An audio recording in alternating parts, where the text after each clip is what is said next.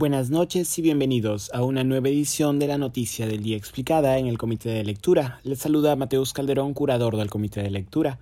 Tras varios días de tensiones después de que la congresista Patricia Chirinos hiciera pública su intención de presentar una moción de vacancia contra el presidente Castillo, el mandatario peruano emplazó al Congreso a, cito, rendir cuentas al país la intención de Patricia Chirinos de vacar al presidente Castillo, apelando a la incapacidad moral, la misma razón por la que se vacó al expresidente Martín Vizcarra, ha ganado tracción en los últimos días. Una propuesta originalmente recibida con frialdad en el Congreso, pero que con el pasar de las horas logró no solo el apoyo de los legisladores de su propia bancada, Avanza País, sino también de las bancadas de oposición de Renovación Popular y Fuerza Popular, tras el alejamiento de Castillo del sector militante de Perú Libre, incluso la legisladora serronista Margot Palacios declaró que, cito, vamos a evaluar la moción de vacancia, aunque luego aclaró que, cito, no vamos a dejar que un grupo de personas, por intereses particulares, quiera socavar la voluntad popular.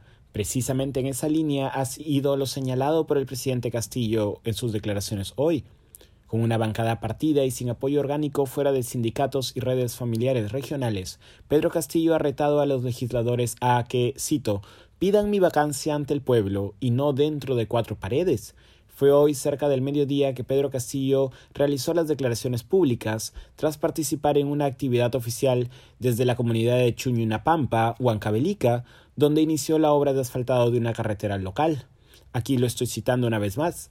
He guardado silencio, he sido respetuoso, ahora estoy en la obligación de decir e informar. Hemos pasado más de 100 días de gobierno y nos han pedido un informe. Hemos sido elegidos en la misma oportunidad, ustedes fueron a elegir congresistas y gobierno central. Es momento de que el Congreso le rinda cuentas al Perú.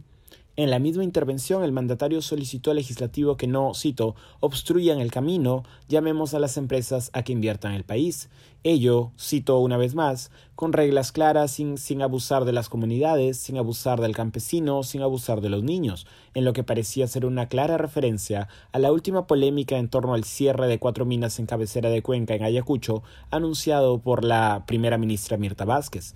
Finalmente Castillo no dejó de referirse a la prensa de Lima, a quien acusó de tergiversar un video en Arequipa en el que aparece siendo abucheado con gritos de vacancia.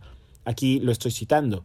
Mi reconocimiento y gratitud a los medios de comunicación local y regional, a nivel nacional los invoco y los convoco a nivel nacional porque ellos conocen la realidad, porque ellos saben dónde están los grandes problemas del país, pero no me voy a permitir darle ni un centavo a aquellos que tergiversan la realidad, a aquellos que no quieren ver al pueblo, aquellos que quieren hacer creer otra cosa.